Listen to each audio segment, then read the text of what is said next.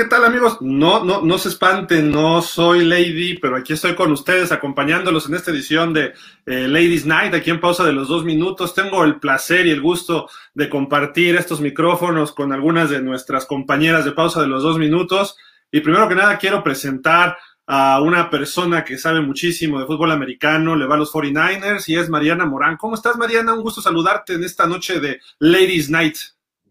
Hola, ¿qué tal Gil? Muy buenas tardes a todos. Pues muchísimas gracias por la invitación y pues súper preparada para este mi primer programa y espero que sean muchos más por delante. Claro que sí, Mariana, muchísimo gusto por que estés con nosotros. También quiero presentar a Geraldine González, que ustedes la conocen muy bien, ya lleva con nosotros un tiempecito en pausa de los dos minutos. Geraldine, ¿cómo estás? Muy contenta de ver caras nuevas, dándole la bienvenida a Mariana y por supuesto comentando con todos nuestros amigos que nos siguen lo que viene para esta semana 11 y algunos otros detalles que son interesantes de la operación de la liga.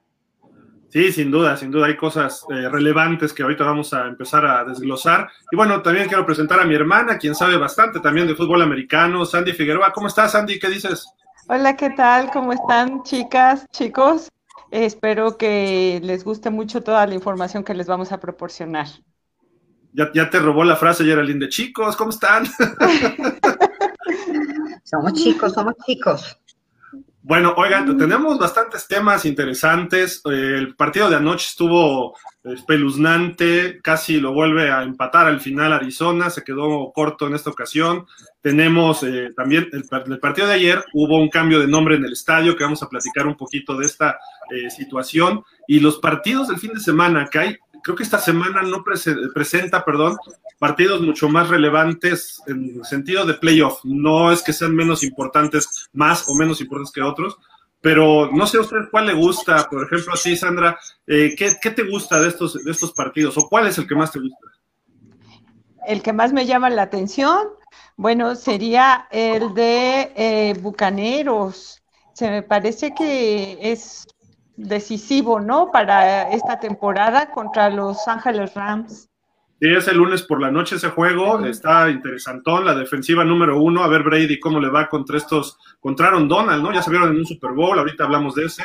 Y Geraldine, ¿cuál te gusta de, de, estos partidos?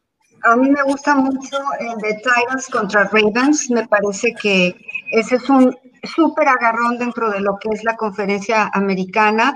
Y bueno, pues ahí también vamos a poder ver de qué cuero salen más correas para ver si los Titanes, después de haber empezado trepidantemente 5-1, después se bajaron, a ver si ahorita pueden subir y a ver si de pronto no dejan, dejan de leerle tanto a Lamar Jackson, lo que comentábamos el miércoles pasado.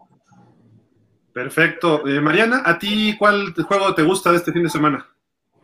Pues yo me quedo con Sandy, me quedo con Buccaneers contra, contra Rams. Es un partido sumamente relevante y más porque eh, los Rams están también peleando ahí un lugar en playoffs en, en la división oeste de la conferencia eh, nacional, entonces va a ser un agarrón.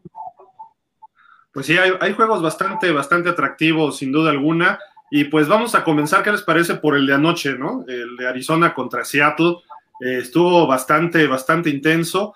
Eh, hubo una jugada que hasta por ahí en redes sociales empezamos a debatir un poco en pausa de los dos minutos sobre el safety este que marcan eh, contra el equipo de Arizona, que creo que ahí como que cambió un poco el partido. No sé ustedes cómo lo vean, ¿no? Pero Seattle estuvo dominando, dejaron en menos de 100 yardas por tierra a los Cardenales, que era la ofensiva número uno por tierra. Entonces, eh, si nos puedes poner, este Daniel Mañón, que está en la producción, nos puedes poner ese safety, porque creo que empieza el holding. Bueno, véanlo y después platicamos, ¿no? Pero a ver, Daniel.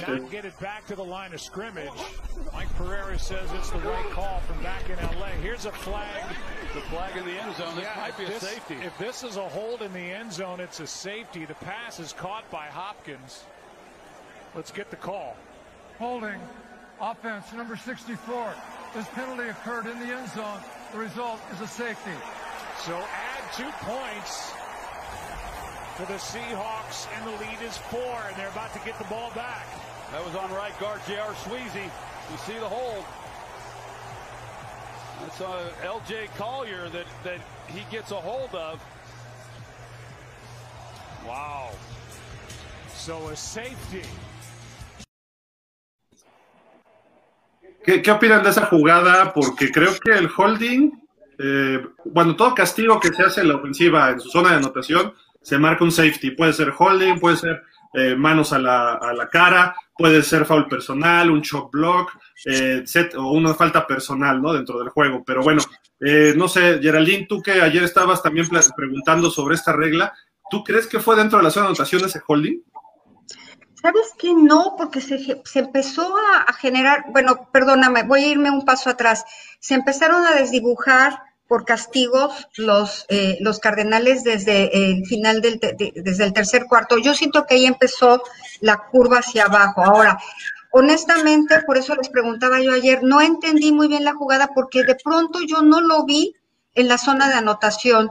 Entonces, eh, para mí sí, sigue siendo un enigma. La verdad es que todavía no entiendo si fue una cuestión bien marcada o fue realmente una apreciación de, de los referees pues a final de cuentas se vuelve una apreciación, este, Mariana, pero pues ah, digo, la repetición no puede cambiar un castigo de este tipo, ¿no? Solo la interferencia. No.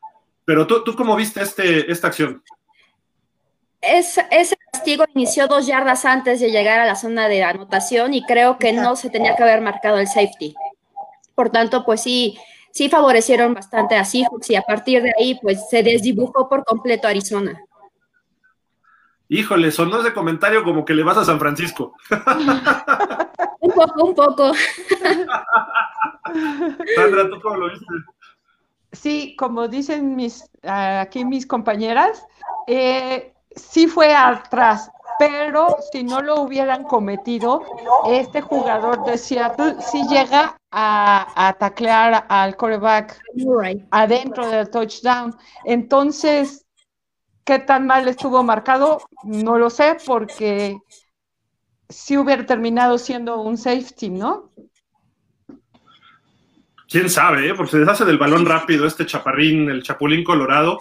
Eh, pero bueno, fuera de eso, eh, viene ese castigo. Y lo dijiste, Geraldine, y creo que fue importante, ¿no? Los castigos que hace Fitzpatrick al tirarle un derechazo, o más bien un izquierdazo a DK Metcalf en una jugada que sí estuvo fuerte la jugada, pero Sabemos que en el fútbol americano te puedes dar con todo, pero en la jugada. Y después ya el que, el que suelta un derechazo, uno, no vas a lastimar al otro porque trae casco.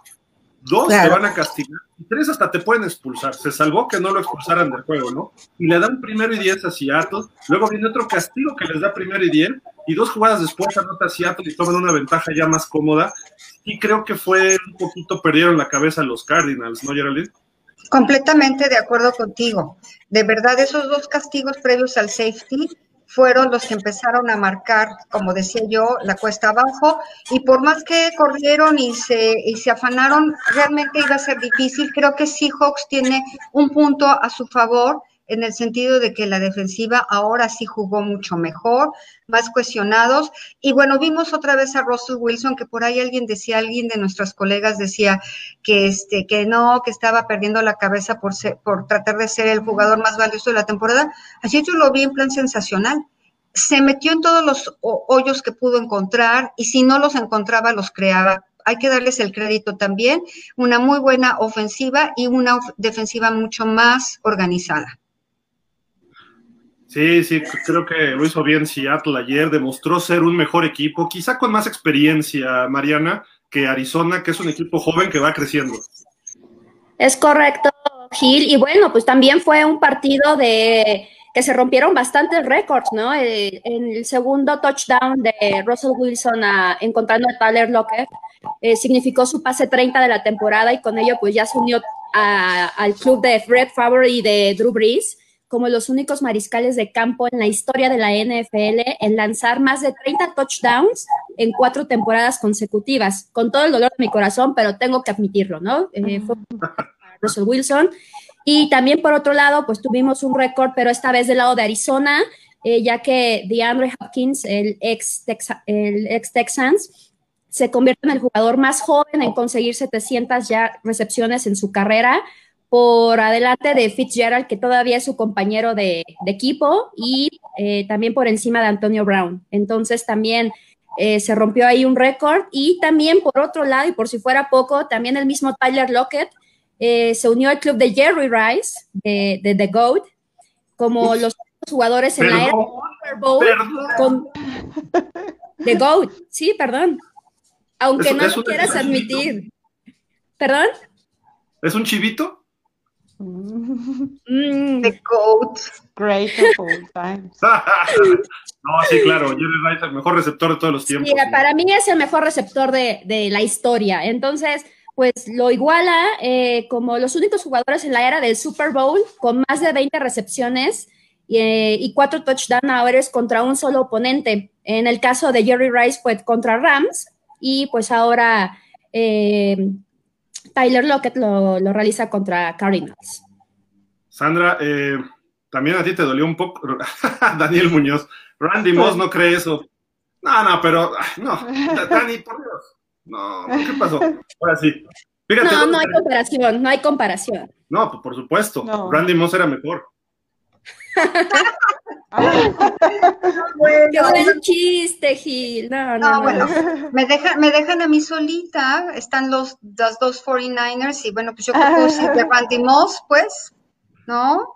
Mira, Ra- creo que Randy Moss pudo haber sido un grande, pero se le botaba la query un La poco y, sí. y de repente ahí es donde fallaba. Luego no jugaba nada más. Si no le llegaba el pase en la zona, no iba, ¿no? Y no tacleaba cuando interceptaban, en fin. Sandra, eh, ¿qué más nos puedes platicar de este partido? Este, porque estuvo interesante en la cima de la división oeste de la Nacional. Seattle da un golpe de autoridad, ¿eh? sin duda, en este partido. Sobre todo su defensiva mejoró enormidades.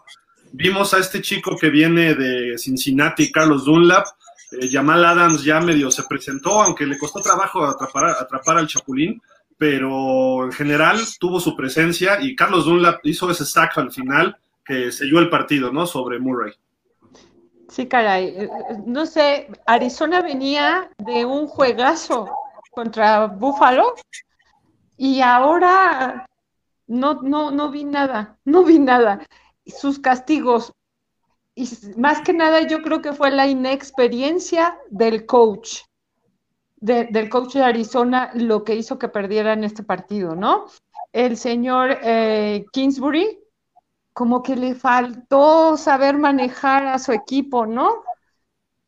Por ejemplo, el pleito, el que dio el número 40 de Arizona, no me acuerdo el nombre, eh, eso los fue echando para atrás, los fue echando para atrás mentalmente, ¿no?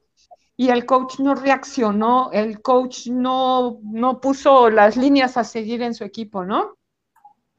Y a mí se me dio mucha pena porque ya se sube Seattle siete ganados, tres perdidos. Pero qué pena, Seattle es buen equipo, no sé por qué le tiran mala onda, ¿verdad, Geraldine? No, no, es- no es- no es por ellos, no es por ellos, es por mi San Francisco. Ah, ya salió el peine, ya salió el Y yo peine. creo que por eso para, para Sandy, para mí ese eh, partido de Buccaneers va a ser sumamente importante porque Rams puede empatar a, a- a Seattle en la cima de la oeste, entonces hay que ver. Ojalá. va, va a estar el lunes excelente, Geraldine. Pero bueno, ahorita platicamos de ese juego. ¿Qué más, Geraldine? No, solamente les voy a decir la verdad, San Francisco no ha dado el ancho, chicas, discúlpenlo, entonces pues por eso está en el lugar que está y si no se afanan, pues los demás van a seguir su curso. Pero, pero hay una Sí. razón, ¿no? Hay una razón, está el equipo El hospital. muy parchado, o sea, El todos los hospital. No, no, no, titulares es un hospital. Desde la, desde la semana uno ya había lesionados, y es más, desde la pretempo, bueno, pretemporada ya estaban No, lesionados. Mariana, no, no, no, no, no. Son malos. Sí, no Son son malos. No, no son malos. No me digas, no me digas que Nick Bosa es malo. Es el rookie defensivo del año. Que no esté jugando porque está. ¿Hijo de quién es? De un Ah. señor John Bosa que jugó en qué equipo. En Miami, en Miami, nada más. todo, todo sale. Es el árbol genealógico de Miami. Todo lo bueno sale de Miami. Todo, salió de ahí, todo. Sa- ¿Sabe- ¿Sabes que Yo pienso que San Francisco trae la maldición, ¿no? O sea, El subcampeón. Esta temporada. Pero ya Ajá. desde que jugaron el Super Bowl contra los Ravens, ¿no? En el momento que mandaron a la banca Alex Smith por Colin Kaepernick, San Francisco, Ah, es muy rigorista. Um, ah, quiero un poco. Kaepernick Cuando, cuando inició con los 49ers sí traía un, un ritmo de juego impresionante y pues bueno, evidentemente todo lo que ya, ya sabemos de él, la parte pues, de su activismo político, pues lo vino Ah, a... no, pero es otra cosa. Esa es otra cosa, pero también lo afectó finalmente en su juego, entonces Ah, no, sí. se dedicaba a eso, se dedicaba a jugar y pues bueno.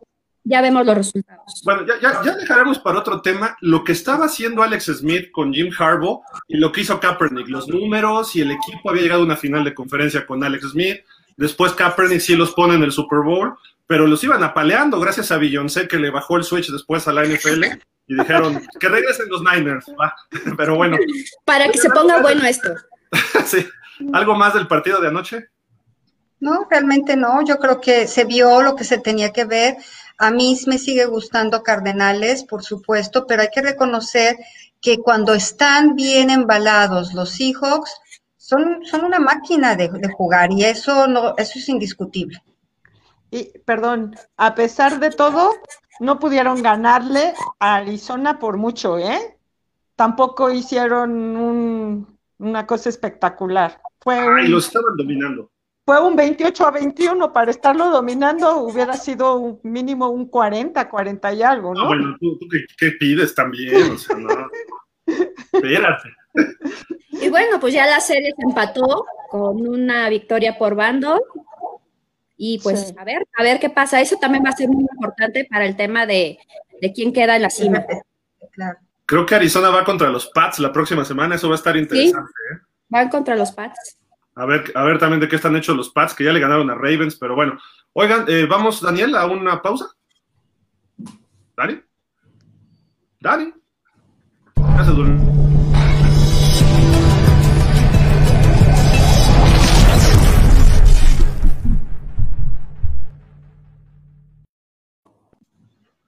Geraldine, pues ya estamos de regreso aquí. Un saludo a toda la gente que nos sigue, todos los clubes de fans que se suman con nosotros. Club 49ers México, salido, saludos a Germán, a este, perdón, a Félix y a todo este, este gran club que siempre ha estado con nosotros muy de cerca, a NFL México Fans. También estamos transmitiendo por Jefe Sports Media. eh, estamos en YouTube, en Twitch, en Twitter, en Facebook. Les agradecemos muchísimo a toda la gente que está comentando. Ahorita vamos a sacar todas las opiniones que nos están dando por ahí. Eh, pero ayer también, fíjate que fue chistoso, incluso al final del partido entrevistan a Russell Wilson y hizo énfasis. Gracias porque ganamos aquí nuestro primer partido en Lumen Field. Y todos, ¿qué? Lumen Field. Y, se encargaron de anunciarlo. Llevaba siendo Century Link durante varios años y de repente ayer cambiaron de patrocinador. ¿Qué, qué fue lo que pasó, Geraldine? Porque todos nos sacamos de onda ayer, ¿no? No, mira, básicamente yo lo que te puedo decir es que es un reflejo de todo lo que son estas campañas de mercadotecnia que desde hace ya, no sé, desde los 90 se empezaron a tomar una, eh, una curva ascendente en términos de lo que es poner el dinero detrás de una propiedad deportiva para las empresas. Entonces, las empresas siempre van a buscar un retorno en su inversión y uno de los eh, lugares en que sí o sí lo van a obtener es justamente en los derechos de nombre de los estadios de la NFL. La NFL indiscutiblemente es una máquina de hacer dinero y los eh, la mayor parte de las franquicias han optado por este modelo de vender los nombres de sus estadios. En normal, eh, en promedio yo les diría que son 20 años los periodos en los que eh, dan los nombres de los, de los estadios a una empresa determinada y eh, hay algunas cantidades que son exorbitantes, por ejemplo, el ATT Stadium, que desde el 2013, si la memoria no me falla, le dieron los, los, los, eh, los derechos a ATT, ni siquiera se sabe cuál es la cantidad que le pagaron al señor Jones, pero en promedio podría yo decir que son 20 millones de dólares por año, alrededor de 20 años para tener los derechos de nombre. Entonces, bueno, pues claro que se dio lo de Lumen y a ese le podemos no aunar los- el de aquí de México, ¿eh? no, claro, no son las papelerías, o sea, nada, nada, nada que ver. Eso, so- acuérdense que Seattle es un- una caja, es una casa de energía, lo que en inglés se llama powerhouse. Entonces, ¿qué es lo que pasa? Es una tierra en donde todo lo que es tecnología se está desarrollando. Entonces, todas las empresas que están en ese ámbito, pues están buscando cómo llevarse los reflectores. Y en el caso del estadio, no es la excepción. Pero si me permite, nada más te digo rápidamente. Tenemos el caso del Allegiant Stadium, que es el nuevo, la nueva casa de los Raiders, que también están pagando, les digo, más o, más o menos son 20, 25 millones por año. Eh, todo esto también empezó cuando empezó lo de el, el estadio de Energy, NRG, que está en, en, con los Tejanos de Houston, que antes también era de una empresa que se dedica también a energía. Entonces vemos ahí muchas, muchos giros, muchas industrias que están involucradas en esta industria del entretenimiento y del espectáculo, porque recordemos que los estadios también son sedes de eventos artísticos, de otros eventos deportivos, de grandes conciertos. Entonces, realmente es una mina de oro para quien sabe invertir bien a bien su dinero en ese tipo de cuestiones. Sin duda. Alex, una pregunta de trivia. A ver, ¿quién adivina? Porque digo eso, pues sí está para meterse así muy, muy de lleno. ¿Cuál fue el primer estadio que tuvo un patrocinio? Y, digo, no lo sabía, ¿eh? yo lo investigué, pero les hago la pregunta a ver si alguien por ahí nos dice de la NFL o en la ah, no. NFL. Por ahí les doy una, una. Ah, no, en la NFL, ya era NFL. No, yo nada más sé que el Fenway Ah, pero es de base. de béisbol. Ese sí es el primerititito, pero no, no, no conozco el, el, dato. En el fútbol americano, algo que gana este equipo por fin, ¿no? Que es, fue el Rich Stadium.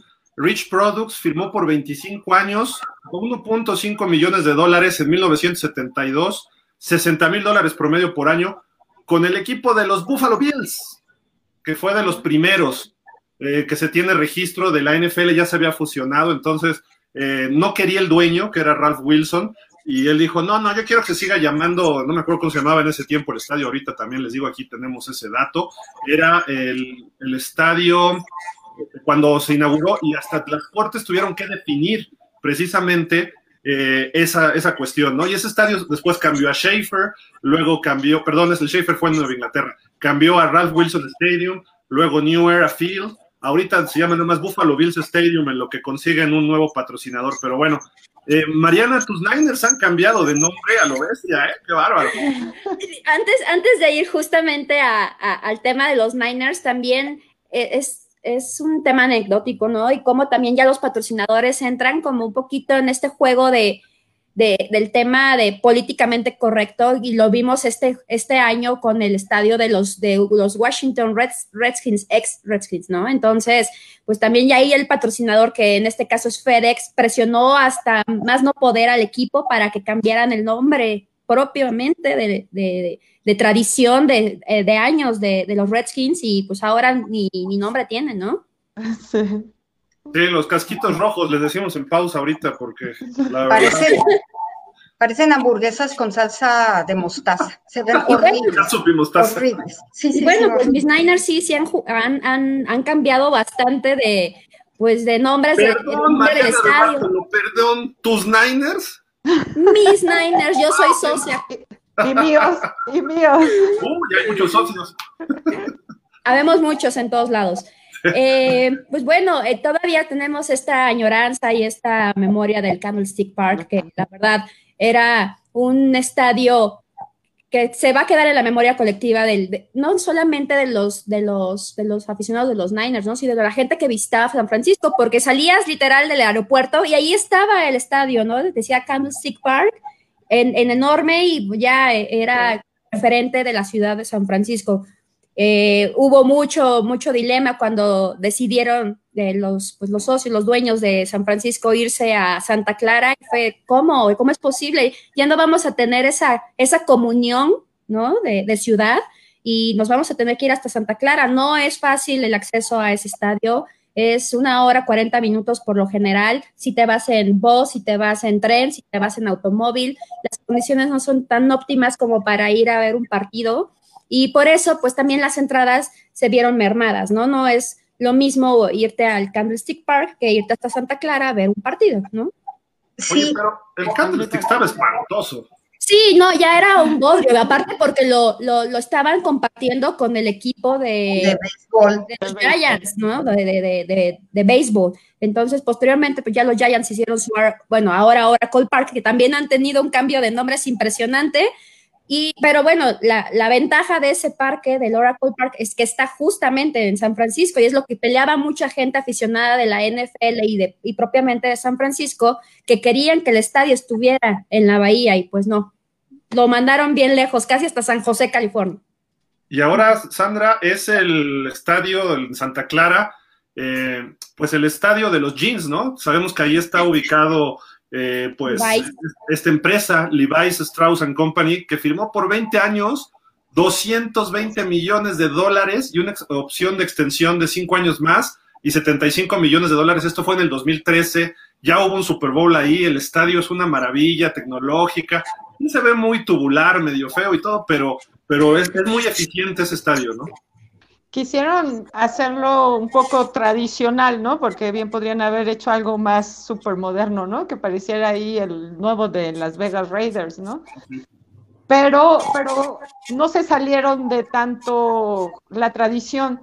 Aunque sí, a mí eso de que estén cambiando de estadio y que le, de patrocinador o de nombre, qué sé yo, no me gusta. Ahora ya no me sé todos los nombres de los estadios por eso, ¿no? Antes me preguntabas y me sabía todos, ¿no? Ahora ya no sabes cuándo va a cambiar. Por ejemplo, el de Miami, ¿no? Cambia cada ratito. Eh, eh, eh, el, el, único que me sé también es el, el de, bueno, el Levi's Stadium y el Gillette de mis pads. Uy, no, bueno. Uy.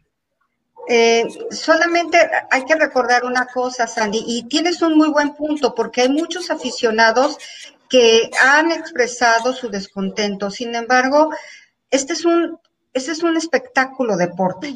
O sea, no es deporte espectáculo, es un espectáculo deporte. Entonces, pues la mercadotecnia tiene mucho que ver. Incluso Forbes ha estado eh, regularmente sacando una actualización tras otra de todo lo que corresponde a este fenómeno de dar no nada más en la NFL, sino en muchos otros lados, lo hemos visto en Europa, lo hemos visto en otras propiedades deportivas y va a seguir siendo eso, pero grosso modo puedo decir que es 20 años el periodo promedio y el pago de cada año es entre 20 y 25 millones de dólares. Entonces, ahora sí que hagamos nuestras cuentas, ¿no? Sí, claro. Miren, les voy a compartir una gráfica de los 10 estadios más caros del NFL.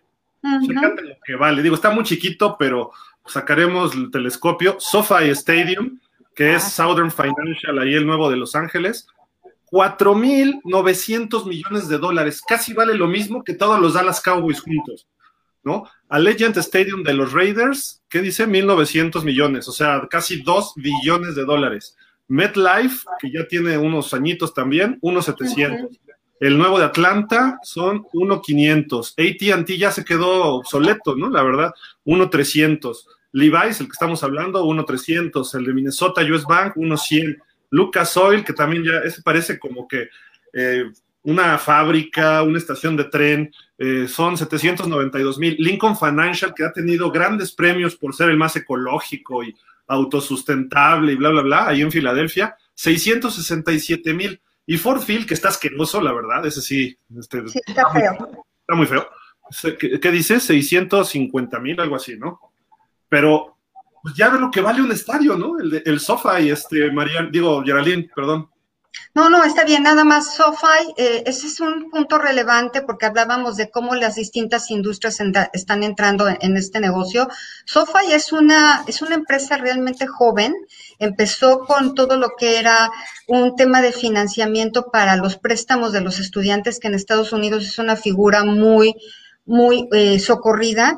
Y bueno, en cuatro o cinco años se hicieron, nada, ocho años hicieron nombre y entraron con muchísimo, muchísimo dinero. Una cosa que quería apuntar es que también las empresas grandes están revisando y reubicando en donde ponen su dinero.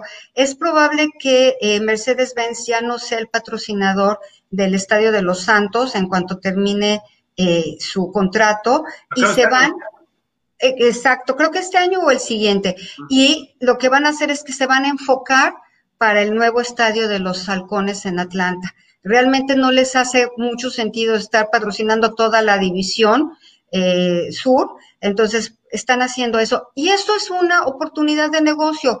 siempre lo voy a sacar a colación porque fue parte de lo que estuvimos viendo en NFL. NFL nunca va a dar un paso sin guarache, como diríamos aquí. Es algo parecido. También, y también Mercedes-Benz eh, patrocina el, bueno, es patrocinador del estadio de, de, los Vikings, ¿no? No. No. ¿No? Ah, no, es Bank of America. Ese es US Bank. Es US Bank, es cierto. Sí, es, es correcto. Es Pero correcto. sí, es Nueva Orleans. Y pasó algo similar con este, cuando TWA, la línea aérea, tenía el domo de San Luis, donde jugaban los Rams, era el Transworld Dome, eh, y esa línea aérea la adquiere American Airlines y dijo, a nosotros ya no nos interesa otro estadio, porque tenemos la arena del Heat de Miami y tenemos la arena de los Mavericks de Dallas de básquetbol. Entonces dijimos, no, bueno, American Airlines dijo no, y entonces se fue esa, esa eh, ¿cómo se llama? Ese patrocinio, ¿no? Entonces... Eh, ocurre eso, pero también un estadio interesante que tiene poco tiempo, el de Arizona, y, y hablando de la división oeste, State Farm, que parece hay un ovni en medio del desierto, de techo corredizo, ya ha habido eh, dos Super Bowls que han sido muy emocionantes los dos, uno lo perdieron los Pats y el otro lo ganaron gracias a Pete Carroll, eh, digo, gracias a su tontería de Pete Carroll, si se acuerdan, y, este, y es el primero en Estados Unidos que tiene un pasto que entra y sale, que lo siembran afuera y lo meten completito, ¿no? El de los Raiders también ya está así ahora, el nuevo Legends, pero este estadio ha cambiado ya dos veces de patrocinador, ¿no? Porque luego los patrocinadores se quedan sin lana. Así es, este, una de las cosas, quizá tú te recuerdes, Gil, cuando estaban justamente los Cardenales y un poquito antes los 49ers en, en, en todo lo que era el plan de negocios para, para construir estos, estos estadios, vinieron a México, cada quien por su lado, y estuvimos haciendo una presentación ejecutiva para varios eh, empresarios aquí en México que estuvieran interesados en invertir. Y realmente lo que tú acabas de mencionar de Arizona es maravilloso, es que es prácticamente ver una parcela, cómo se sale, cómo la ruedan en los cómo la ruedan y la vuelven a meter. Y, y, y, y este tema ecológico que bien decía Sandy, eh, que muchos estadios ya parecen unas vitrinas, tienen unas, unas ventanas enormes en donde te sientes, realmente tienes una muy buena perspectiva y cada vez va a ser más y más todo este eh, despliegue tecnológico solamente en función de la comodidad de los espectadores, que al final del día es quien nutre a esta liga y a los demás deportes. Y de los jugadores, ¿no? Porque pues también para ellos tener un buen espacio donde estar, donde descansar, donde ponerse de acuerdo, pues yo creo que es lo mejor. Aunque para mí yo soy muy tradicional, ¿no? O sea, prefiero el estadio viejito. Tú tienes el policía de Los Ángeles, ¿no? O sea, no. no, pero el Candlestick, por ejemplo, ¿no? Ah, estaba espantoso. Era, estaba más bonito el parque del Seguro Social aquí en Cuauhtémoc y Viaducto.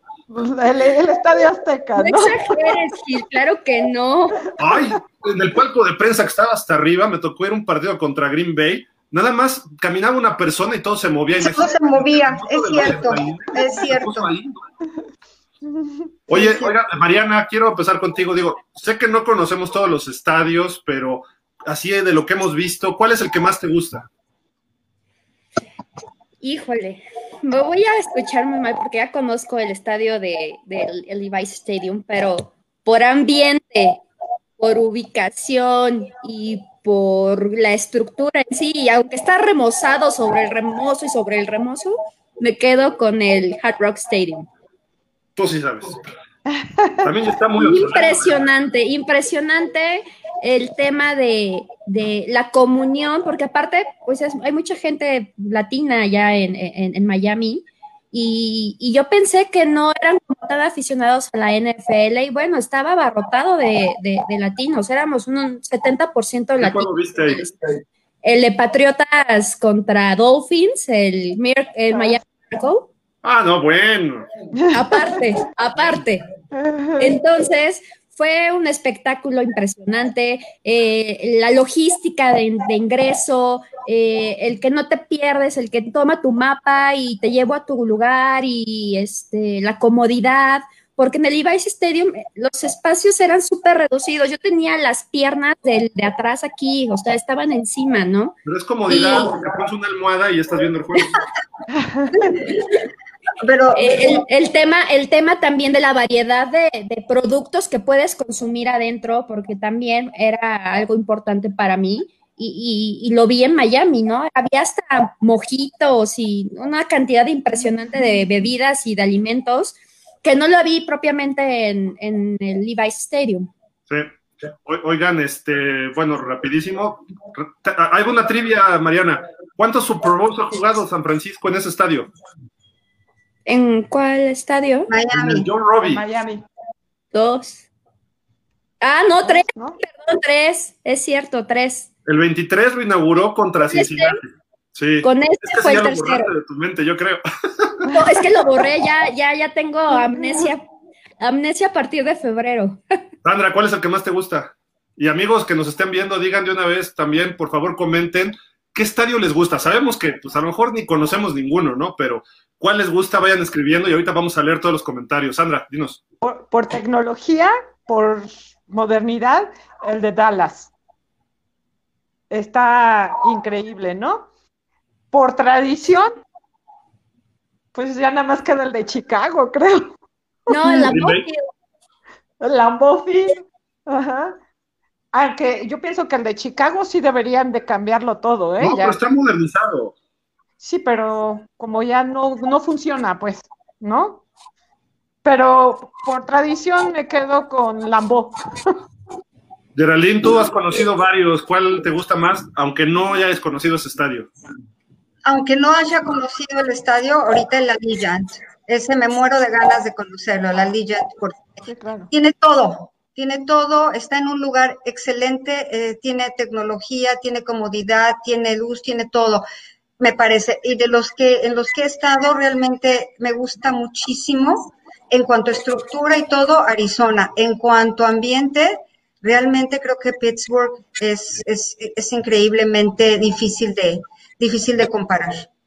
Yo, yo ahí creo que Green Bay, nunca he cubierto un juego de los Packers en Lambeau y un día voy a ir a un Chicago Green Bay, nada más así por, por morbo, ¿no? A ver qué pasa, ¿no? Nomás un boleto o una acreditación porque está saturadísimo siempre ahí, ¿no? Ese, ese rollo. Es muy difícil obtener un boleto.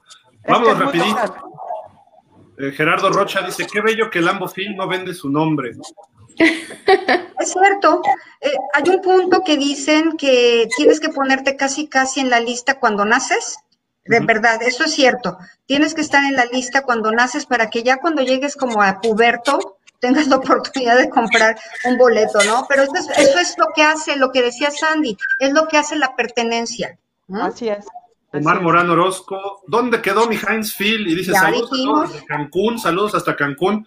¿Es, es familiar tuyo, Mariana? Sí, Ah, saludos. es mi hermano. No, el Ah. Heinz Field yo no lo conozco, pero bueno, sí está bastante interesante ese estadio también. Eh, Nor- Norman Sánchez, el Heinz Field, estadio de los acereros, no ha cambiado de nombre desde la inauguración y desde que derribaron el estadio de los Tres Ríos, que ese estaba Es cierto, espantoso. pero espantoso. whatsoever clever. Imaginen cómo esos miles de millones de dólares en impuestos pudieran haberse reinvertido en la comunidad o en becas locales, becas estudiantiles locales. Y perdón que lo lea en español, whatsoever, pero aquí vamos dirigidos más al mercado en español. Ah, no, no, que no pierda. Por nuestro eso el- amigo- no, que no pierda nuestro amigo la perspectiva de que la liga tiene otro Programa. para ayudar en educación, en salud, en muchas cosas. Perdón, sí, 100 millones de dólares contra 5 mil. Lo que quieras, pero por, lo menos hacen algo y lo hacen activamente desde muchas, desde El muchas señor. Ross, el casi mi socio de los Dolphins, ¿no? 50-50 estamos ahí. El señor quería dinero de la, del condado más pobre de Miami, que está alrededor ahí de Miami Gardens, donde si entras ahí, quién sabe cómo salgas, y quería robarles impuestos a esos pobres para, para remodelar el estadio.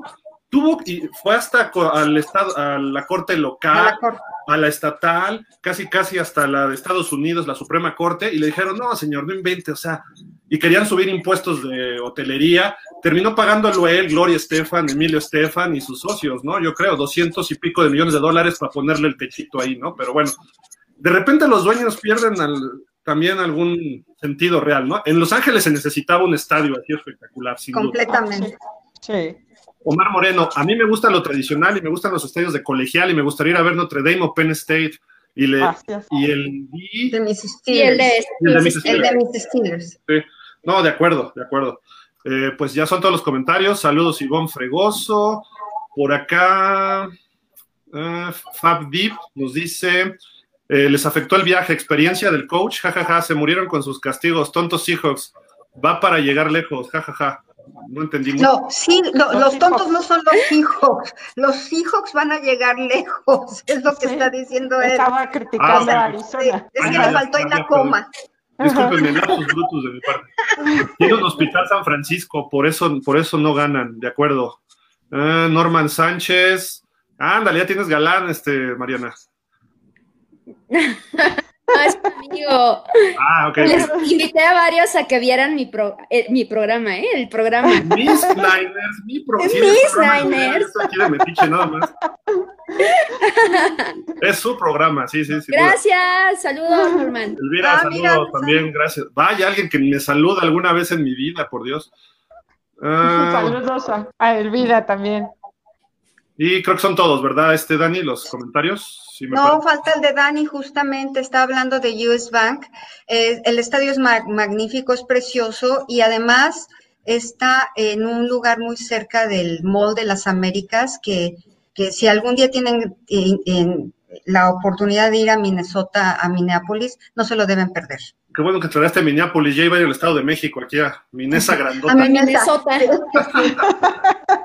Oigan, vamos a una pausa y regresamos ya con los partidos, que hay bastantes que, que, comentar y ya se nos fue casi tres cuartas partes del programa y volvemos en un momento aquí en Ladies Night, como ven, Geraldine, Sandra y Mariana, muchísimas gracias. Regresamos en un momento.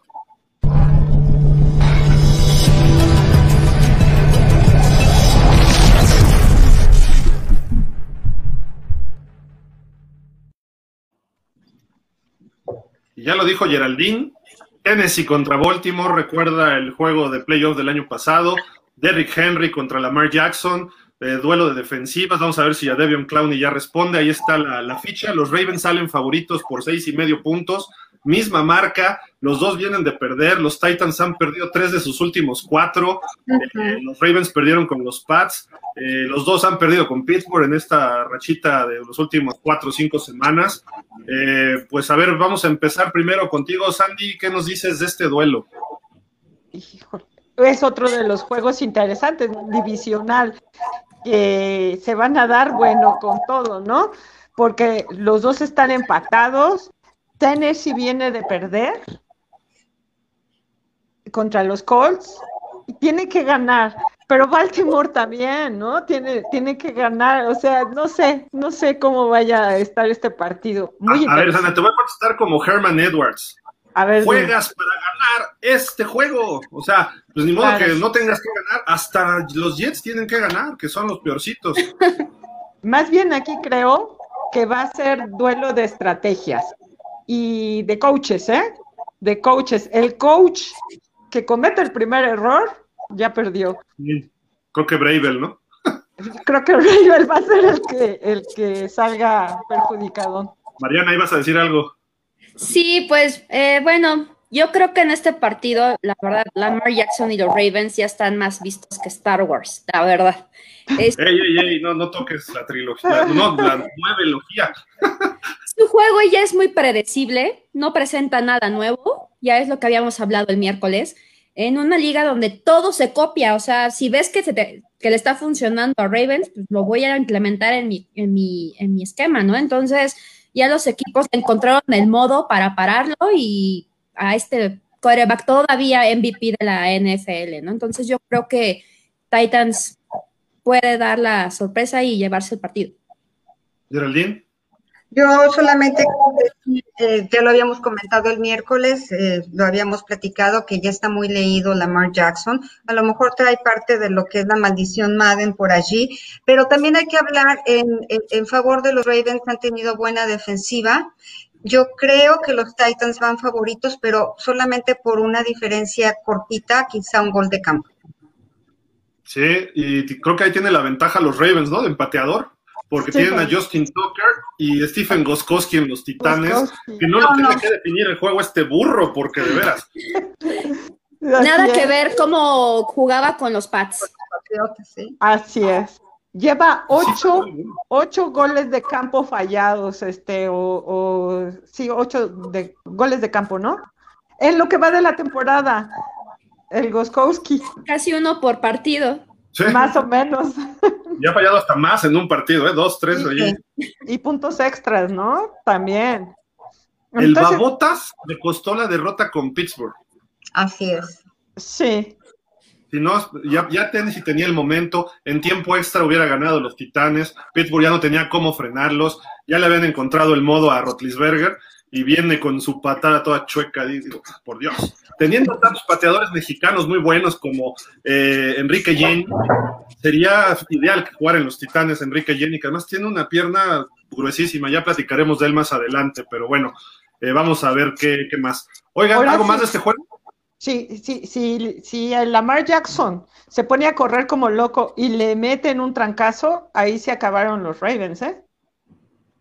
De acuerdo, sí, es, el hombre orquesta ahí, ¿no? Y su problema es que no es buen pasador. Pero bueno, vámonos, ¿qué les parece Green Bay Indianapolis? Buen duelo, ¿eh? eh de Green Bay ha tenido sus carencias, ahí está 7-2, pero va de líder no solo de la división norte de la nacional, sino de la conferencia por cuestiones de desempates. Indianapolis le pegó a Tennessee, está mostrando defensiva y creo que eh, va a estar muy bueno. Los Colts salen por dos y medio puntos adelante, serie histórica. En Classic estábamos el miércoles recordando un duelo de Vince Lombardi contra Shula en el 65 de playoffs, eh, que ganó Lombardi, eran las mejores épocas de los Packers. Pero bueno, eh, mucha tradición y todo, pero se tiene que ganar este juego. Entonces vamos, vamos contigo, Mariana. ¿Qué le ves a este duelo? Creo que todo va a depender cómo salga Philip Rivers. De eso depende, porque es un, un quarterback muy inestable, te puede dar un buen partido, uno pésimo y uno peor que pésimo. Entonces, hay que ver cómo sale Philip Rivers y también. Como el de hace un año. ¿Cómo? Como el de hace un año. Exactamente, así es. Entonces, creo que va a ser factor Philip Rivers y la línea que no salga Felipe Ríos, Geraldine, nomás. Es lo que decía yo el miércoles, que no salga así. La verdad es que fue una muy grande eh, y, grata sorpresa ver su desempeño contra los Titans. Realmente la defensiva los hizo, los hizo añicos. Y otra cosa, hay que ver, así como dice Mar de, de, de Phil, Phil Rivers, yo les digo, Aaron Rodgers está en plan extraordinario lleva únicamente tres intercepciones, 26 pases para touchdown. La realidad es que puede ganar Indianapolis, pero también lo veo un marcador muy apretado.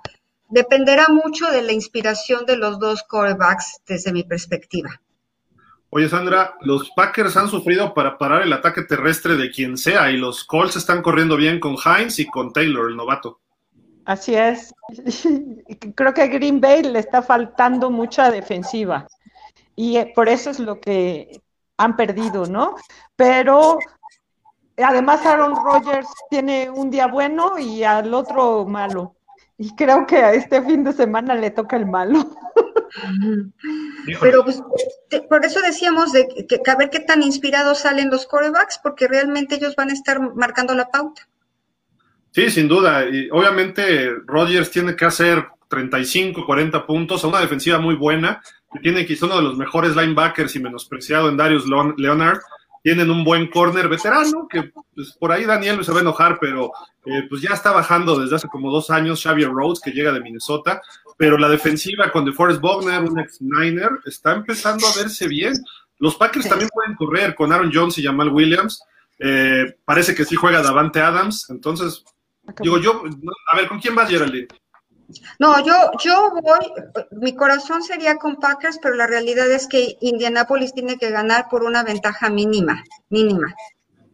Sandra. Mm, voy con Packers. Mariana. Packers. Packers, ok. Vámonos. Ah, pues hablando del estadio bonito de los Raiders, allá, el, como le llaman, la estrella de la muerte de Star Wars, ¿no? Porque sí, Siempre, pero esa sí era del lado oscuro, ¿verdad? La estrella de la muerte. Entonces sí. Eh, los Chiefs, que su única derrota fue con los Raiders, pero ahorita los Raiders traen toda la defensa casi de eh, la lista de COVID. Vamos a ver mañana quiénes eh, pasan la prueba correctamente o salen negativos. y pueden jugar, pero no entrenaron toda la semana, a ver si no les afecta. Además, la defensiva tiene que estar en ritmo para enfrentarse a Patrick Mahomes y su juego aéreo. Son favoritos los Chiefs por seis y medio, pero los Raiders están jugando muy bien. Eh, vamos contigo, Geraldine. ¿Qué le ves a este duelo? Mira, realmente puede ser la oportunidad de la revancha, como bien señalabas, eh, la derrota de los Chiefs eh, 40-32 en la semana 5 fue, fue notoria. Realmente todos dijimos, bueno, ¿qué es lo que va a pasar con los Chiefs? Ah, yo pienso que ahorita Raiders está jugando bien sintonizado, bien aceitado, eh, pero me gustaría muchísimo ver una victoria, justamente, una derrota a domicilio que le inflijan los Chiefs a los, a los Raiders. Me gustaría muchísimo verlo y volver a ver toda esta sensacional concertación que hacen los Chiefs, porque son maravillosos. ¡Ay, maravillosos! Sí. ¡Qué bárbaro! Sí, maravillosos, de verdad. Sandy. ¿Yo? No, mi abuelita. Perdón, no, no escuché. Yo pienso que lo va a ganar Raiders. Otra vez. Kansas, bueno, descansó la semana pasada. Yo creo que ahí pierde un poco el ritmo, ¿no? Y viene de haberle ganado a Carolina por muy poquito, por muy poquito. Entonces, están como muy confiados. Y, y los Raiders están urgidos de ganar si quieren seguir avanzando, ¿no? Y yo creo que hasta Kansas le va a dar un poco de chance. ¿Quién sabe? Ay, ¿cómo le va a dar chance? No, no, espérame, no. No, no. Es, es el uno. O sea, ¿Estás diciendo que está arreglada la NFL? No, pero ah. le conviene tenerlo de rival, ¿no? Ahí eh, en su misma división. No, hombre, no, no, no, Los Chiefs tienen que demostrar, se les va a ir Pittsburgh y ahorita es más importante, solo un equipo va a descansar. Entonces los Chiefs están cazando a Pittsburgh. Sí, van 8-1 Kansas, ¿no? Pero yo creo que, que la van a llevar más tranquila preparándose para playoffs. La, realidad es que Kansas se ha visto medio flaco en la defensa, Mariana. cada vez te nos alejas más, Mariana. Ya, ya no te vemos. este, eh, ya estoy bien cómoda. Sí, así como. Ah. No, pero los, los Chiefs está, tienen algunos problemitas en la defensa, eh, pero anotan cuando quieren, ¿no? Y, juegan cuando quieren, también es una realidad, ¿no? Sabes, yo me quedo también con la parte de la incertidumbre de qué va a pasar con Le'Veon Bell. O sea, lo contrataron y qué, qué, van a sacar de él, ¿no? Eh, la verdad es que sí sabemos que es un jugador muy problemático, pero es muy bueno, lo vimos desde Pittsburgh, después pasó por Jets como sus luces y ahorita creo que le deben de dar chance ahí en Kansas City para ver qué tan, qué tan buena dupla puede hacer con Mahomes. ¿Con quién te vas? Me quedo con Raiders, creo que van a dar sorpresa a Raiders. Raiders si puede establecer su juego como lo ha hecho contra equipos buenos, mismo Kansas, le ganó a Nuevo Orleans, hay que recordar, le dio guerra a Buffalo, eh, le ganó otro equipo grande y no me acuerdo quién es, pero Josh Jacobs, el corredor, ese es clave, que estén machacando, machacando y Derek Carr no cometa errores, nos dice Roberto Villafuerte, gana Chiefs, pues es favorito los Chiefs, ¿no? Y vamos a ver, Derek Carr pues sí está más abajo que Patrick Mahomes, pero bueno, vamos a ver, este, díganos quién gana de todos estos partidos. Nos vamos a ir un poco más rápido porque ya estamos llegando al límite de tiempo y no es, no es como pelea de, como lucha libre. Pero Rams contra Tampa el lunes por la noche, ustedes ya lo estaban saboreándose este partido. Tom Brady contra los Rams, que ya les ganó un Super Bowl hace un par de años, pero él estaba con los, con los Pats. Con los Pats. 7-3 eh, Tampa, no ha descansado. También, o sea, ¿quién hace el calendario? Por Dios, le ponen en la semana 13 un descanso al viejito Brady, así como que más puesto ni. pero bueno. Y los Rams que están empezando a demostrar algunas cosas, no han tenido consistencia, pero le ganaron a Seattle y han jugado bien algunos partidos. Les cuesta trabajo de visita, perdieron en Miami antes del juego con Seattle. Entonces, Tampa tiene mucho talento, es favorito a los bucaneros por tres y medio. Eh, pero a ver, este, vamos primero contigo, Sandy, ¿qué ves de este juego? Híjole, yo pienso que ahora sí Brady se va a poner las pilas porque ya es momento de subir, ¿no? Eh, no tiene mucho de dónde sacar, pero va a poder, quién sabe si juegue Antonio Brown, ¿no? Con su nuevo este cargo que tiene, ¿no? De, Escandalito. escándalo, ajá. Pero si no, pues todavía tiene a Gronkowski, ¿no? Esperemos que ahora sí funcione la dupla. Tiene que ganarlo Tampa. Pero tiene que ganar, ¿por qué? ¿Por qué? Pues para seguir eh, subiendo en su división, llegar a playoffs, este, los Rams también están urgidos de ganar, ¿no? Pero yo no sé, yo, yo prefiero que, que gane mi Brady. ¿Cuál tu Brady? Mi Brady. Ya no le vas a los Pats, ahora le vas a Bucaneros, no puede ser. Lo mismo te pasó cuando Montana se fue a los Chiefs, no te hagas. Ah, sí. Sí, claro. Qué bárbaro. Pero, pero ahí tenía un coach también, eh, Schottenheimer, que era excelente el coach. Sí, cuatro ganados y 14 perdidos en playoff, nada más. Mariana, dinos de este juego de Rams con Pues mira, eh, va a estar complicado, va a estar muy cerrado ese partido. Eh, los Bucks están en esta, en esta temporada en horario estelar, o sea, hablemos de un Monday Night Football, un Sunday Night Football, eh, 1-2, entonces, y promedian un 15.6 puntos en esos tres encuentros que han jugado. Ya deben una y por eso creo que va a estar muy cerrado. Creo que es de pronóstico reservado este, este partido, pero quisiera que los Rams Los Rams.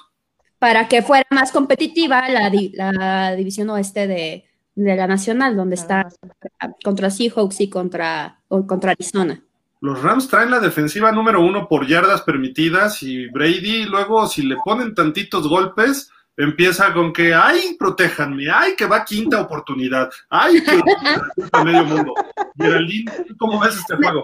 Me, me ganaste el comentario, Gil. Yo pienso que la defensiva de los Rams puede ser el fiel de la balanza. Eh, me parece que ellos son los que pueden definir este juego. Y yo voy con Rams. Para irnos rapidito, yo voy con Rams. con los Rams.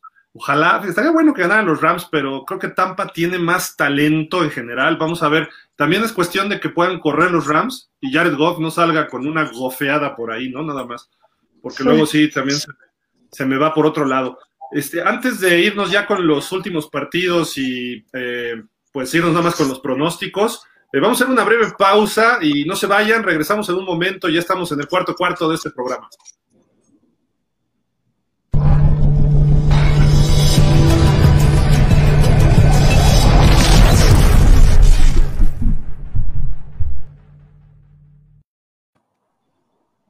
Digo, históricamente muchos han podido rascar un poquito la perfección, solamente uno lo ha logrado, Mariana, en la historia. Pittsburgh está buscando otro más que intenta llegar a Miami al 72, 9-0, van contra Jacksonville, que tiene 1-8. Pero Jacksonville estuvo a punto de dar la sorpresa la semana pasada, entonces tampoco Sí. tiene que confiar Pittsburgh. Yo creo que sí, eh, va a ser un, un duelo inclinado hacia los Steelers, aparte van a viajar a, a Jacksonville y eh, pues van a tener esta, esta motivación porque Baltimore les está siguiendo los pasos, entonces no pueden bajar la guardia. Yo creo que este partido se lo lleva Steelers. Eh, Geraldine. Completamente de acuerdo. Va a ser un juego de los Steelers. Perdón, pero tú me, Sí. has, tú me has escuchado muchas veces decir que Jacksonville es como una figura decorativa. Para mí no, no, no, no, no significa nada. Pueden dar alguna campanada de vez en vez, pero no, no están haciendo nada. Mientras que Pittsburgh, no nada más porque Ravens le esté, dan- le esté siguiendo los pasos, sino porque tiene que mantener esta jerarquía y me gustaría que un día de estos podamos platicar quién es mejor, si Chiefs o Pittsburgh en el momento Ay, eh, no, presente. Geraldine, nos hemos agarrado del chongo toda la semana con los muchachos de Cover 4. Es que es la verdad. Entonces, bueno, mi, mi, mi Sí. pronóstico es gana Pittsburgh. Eh, Sandy, ¿tú qué dices? Yo creo que gana Pittsburgh, lo va a tomar como entrenamiento al pobre de Jacksonville. Sí, creo que Pittsburgh es, el más fácil que tiene. Creo que luego recibe a los Ravens y luego creo que va a Buffalo. Entonces ya se le empiezan a complicar los, los juegos a Pittsburgh. Digo, a lo que recuerdo del calendario, ¿eh? a lo mejor me equivoqué, no, no me regañen. Steelers, Nation United México, un saludo. Steeler Gang, Daniel Hernández, eh, Misael, toda la gente, un saludo. Hoy no pudo estar con nosotros Natalia, pero bueno, también un saludo a todos los Steelers, que son muchísimos en México, siguen creciendo, qué bueno que este equipo siga jugando bien, que no se confíe nada más Pittsburgh, porque ya por poco y Dallas, eh, gracias a, a, dos, tres errores de Dallas y a los árbitros, Pittsburgh sigue invicto. Pero bueno, Miami en Denver, 6-3 Miami, Denver 3-6, Geraldine, eh, No, ¿los por pueden seguir su racha? Tagoviloa o, o Tua, mejor para que me sea más fácil, ¿verdad? Este, no, ¿Que está no haciendo maravillas, está haciendo maravillas y Denver no trae nada, Denver de verdad eh, dentro de la americana era mi equipo y tristemente los veo cada vez peor. Mm, No, no les van a saber ni a mermelada. Va- tiene que ganar Miami y tiene con qué ganarlo y lo tiene, pero perfecto. Tiene la mesa puesta. Hay, hay peligro de tormentas de nieve, entonces eso puede afectar a Miami un poco, ¿no? Aunque las defensivas está mejor Miami un poco ahorita, ¿no? Pero vamos a ver. Eh, vámonos contigo, eh, Sandy, dinos de Miami, Denver. Así rápido, yo creo que Miami se lo lleva fácil, Denver está muy acabado, pobrecito, aunque sigue peleando, ¿no? Pero la defensiva de Miami está subiendo muchísimo, Tua está muy preciso, muy exacto, ¿no?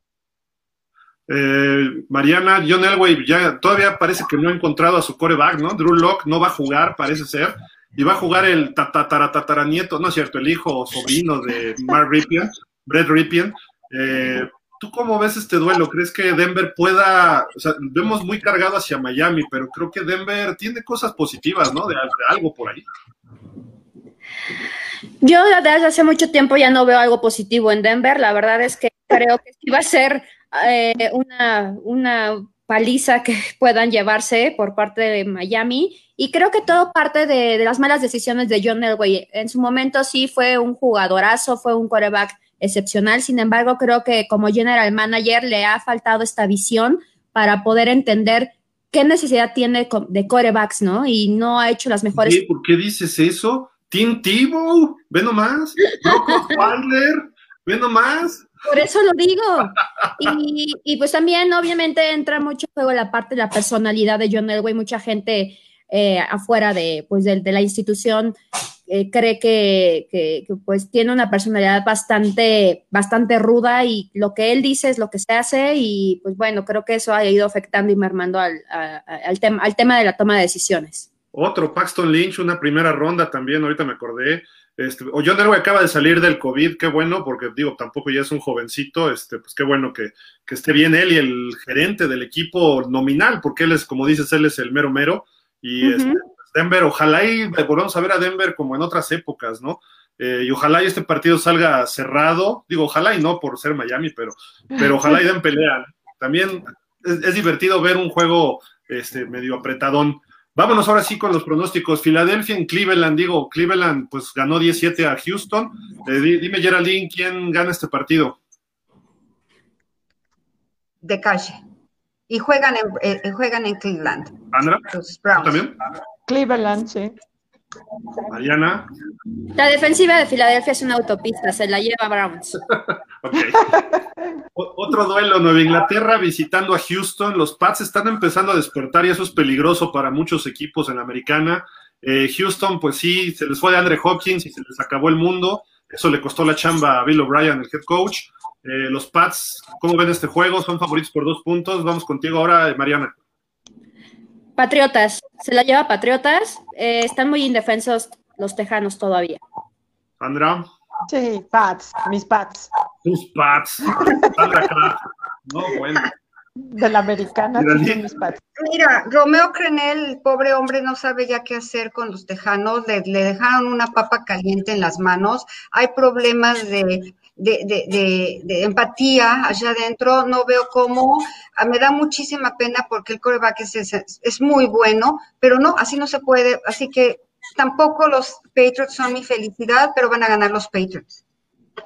Luego vámonos con Atlanta, Nueva Orleans. Los halcones están empezando a jugar bien, tienen talento. Calvin Ridley, Julio Jones, eh, obviamente Matt Ryan, que ya fue MVP de la NFL. Está Todd Gurley corriendo el balón. Tienen algunos defensivos buenos y le tienen la medida a los Santos, ¿eh? Le han ganado cuatro de los últimos cinco. Los Santos salen favoritos cuatro y medio, de no va a jugar Brice. Me parece que hoy anunciaron a Tyson Hill de coreback titular. O sea, no sé qué está pensando Sean Payton. Digo, Jamis Winston no es el coreback ideal, pero vamos a ver. Yo me hubiera ido con él. Por lo menos lanzó 5 mil yardas y 33 pases de touchdown el año, el año pasado. Pero, este, ¿quién, ¿quién gana este partido? Vamos contigo, Geraldine. Eh, solamente te quiero decir que Gil es como que, no, no tú, no tú Gil, sino el otro Gil, es este, es como que el milusos, o sea, él corre, él puede ser coreback, él puede ser este pasador, puede ser todo, así no se puede jugar. Y realmente yo creo que tiene que, no, no, no es juego para Saints, definitivamente. No sé qué está pensando Peyton. ¿Tú crees que gana Atlanta? Sí, definitivamente. Está, está interesante, la sorpresa sería esto. Sandra. Yo voy con los Santos, porque todavía tienen a Camara y yo confío mucho en Camara. Es buen punto. Mariana. Buen punto. Tienen a Camara y también tienen a Sanders, entonces yo también voy con Santos y, y Gil pues es su, su comodín y aparte lo hace muy bien el chavo, ¿no? Como tight end, como recepcionista, como receptor, como, como quarterback, para mí es muy bueno. Creo que va a ser su primer juego como titular. Vamos a ver Desde hace, sí.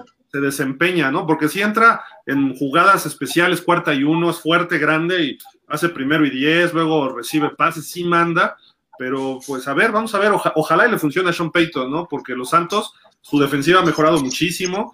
Yo veo difícil que gane Atlanta, pero me gustaría ver a los halcones dándole un coco a los Santos. Oigan, un partido que sí me gustaría, ya sé que me está presionando Daniel, pero Dallas en Minnesota, 2-7 los Cowboys, Minnesota 4-5. Eh, Sandy, ¿qué ves de este duelo? Porque los vikingos traen una rachita buena, ¿eh? Sí, yo creo que se lo van a llevar fácil, ¿eh? Los, los Vikings. Pobre Dallas, pero no, ahí no la van a hacer. Y es en Minnesota.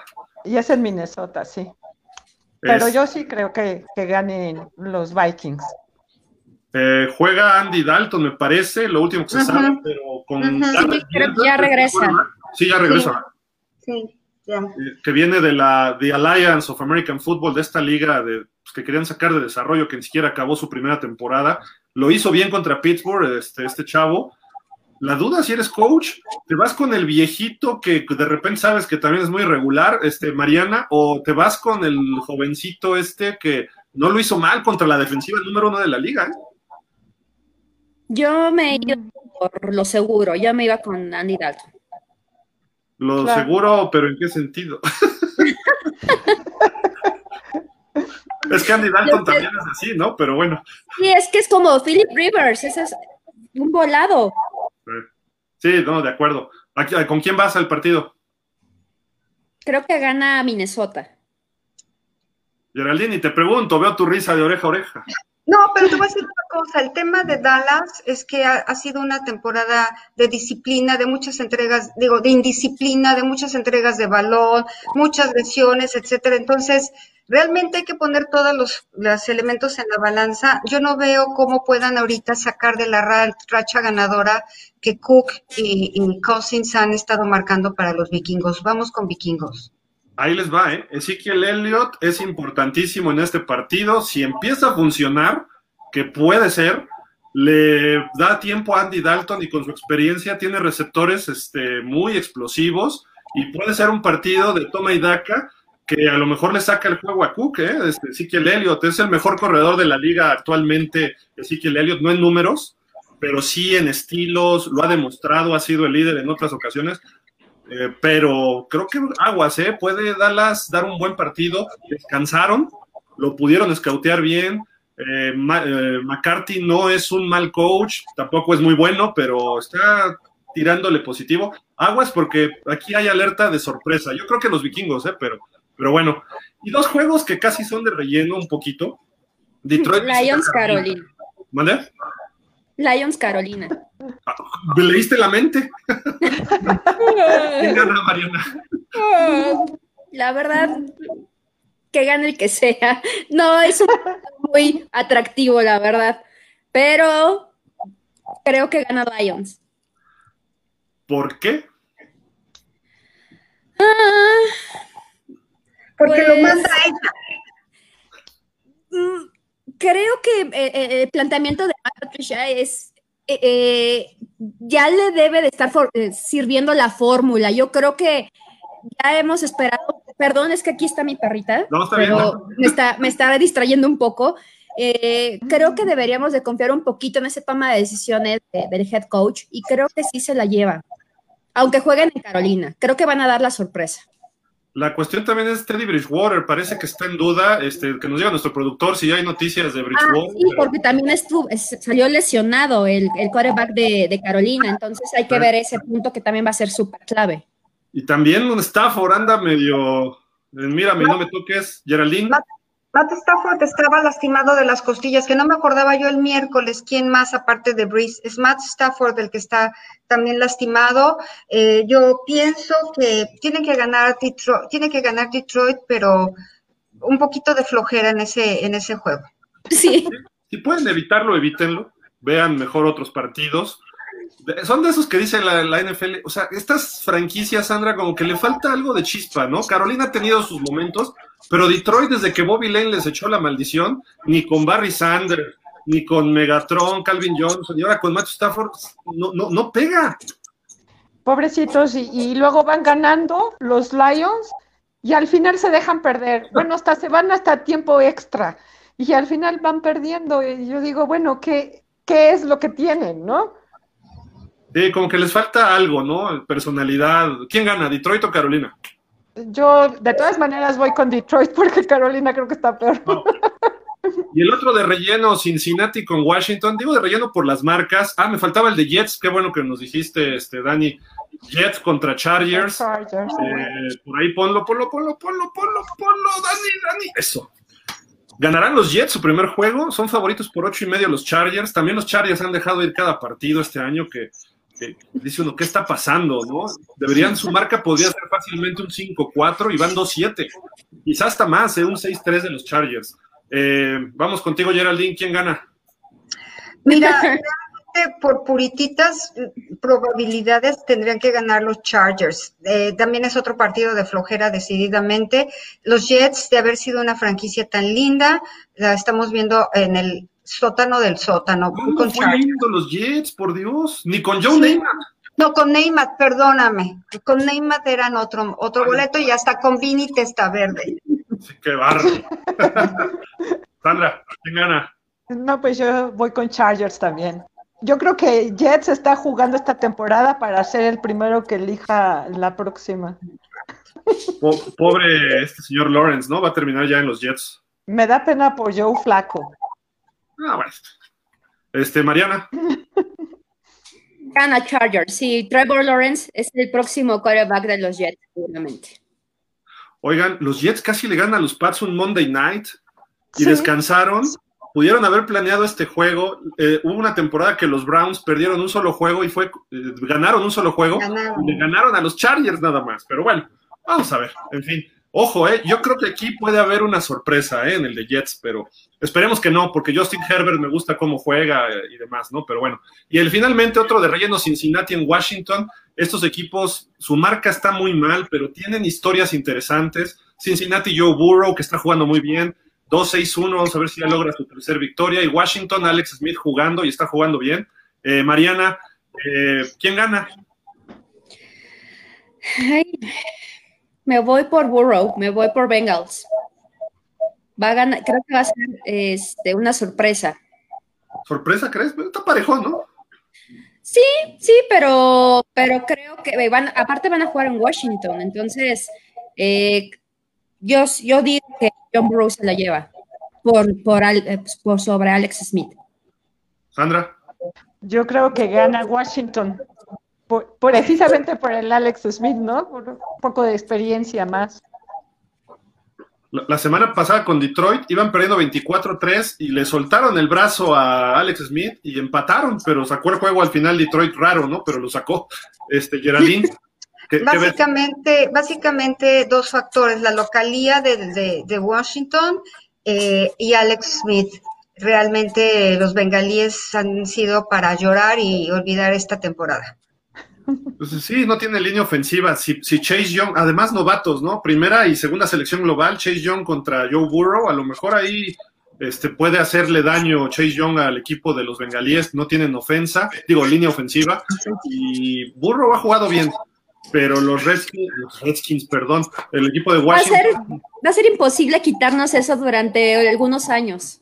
Sí, no, no, no, terrible. Todavía le sigo diciendo yo los Raiders de Los Ángeles, ¿no? Entonces, pues, Ah, yo- eh, los, los petroleros de Houston. sí, sí, exacto, exacto. O los San Diego Chargers, ¿no? También San Diego nos ha costado mucho También. trabajo. O los, o los carneros de San Luis. Miren, hay, hay viejitos de pausa que todavía dicen, hablan de los Akron Pros, entonces, o los Canton Bulldogs, entonces. Pero bueno, oigan, ¿algo más para despedirnos, Geraldine? No, pues básicamente invitar a todos nuestros amigos. Recuerden que ya ahorita estamos perfilando a quienes van a entrar a los playoffs. Recuerden que va a haber dos eh, lugares extra, muy probablemente. Entonces vayan haciendo sus rosters, vayan haciendo sus estadísticas y pues nos vemos por acá el próximo viernes y sigamos todo lo que está pausa de los dos minutos brindándonos cada día de la semana. Eh, Sandra, ¿algo para despedir? Pues que no se pierdan esta semana, que está muy interesante, como dice Geraldine, muy decisiva, y que ganen San Francisco. Ah, no, San Francisco descansa. No, descansan. San Francisco descansa, afortunadamente. Búfalo también descansa. Eh, Bears y no me ac- Giants. Afortunadamente. Pero nos vemos la próximo, el próximo viernes. Por lo menos no pierdan San Francisco esta semana, ¿no? Eso es Ah, y no se pierdan el próximo jueves, que es Thanksgiving. Es cierto. Mariana, vámonos, algo para despedirnos. No, pues que no se pierdan los, los partidos y también no se pierdan la siguiente emisión de pausa de los dos minutos. Esperemos que, que siga creciendo esta comunidad y pues nada, muchísimas gracias por escucharnos. Nos dice por aquí el productor, dice, por cada dos yardas de Zeke, Cook hace 10. No va a estar, según se dice, Zeke Elliott. Entonces, ok. Hay algunos comentarios que por acá, déjame ver. Ravens Titans, dice Omar Morán, marcador de béisbol 10 a 3 Ravens. Roberto Villafuerte gana Chiefs. Bien. Y, y también dice, no te pases, Mariana, me caías bien, no sé por qué, qué pasó ahí, pero bueno.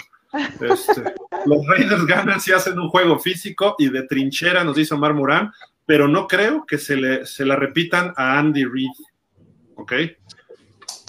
Ojo, esos partidos se le complican a los acereros. Todavía tengo pesadillas de esas cuatro intercepciones en playoff de los Jaguares. Dos veces haber ganado Jaguars a los Steelers en playoff.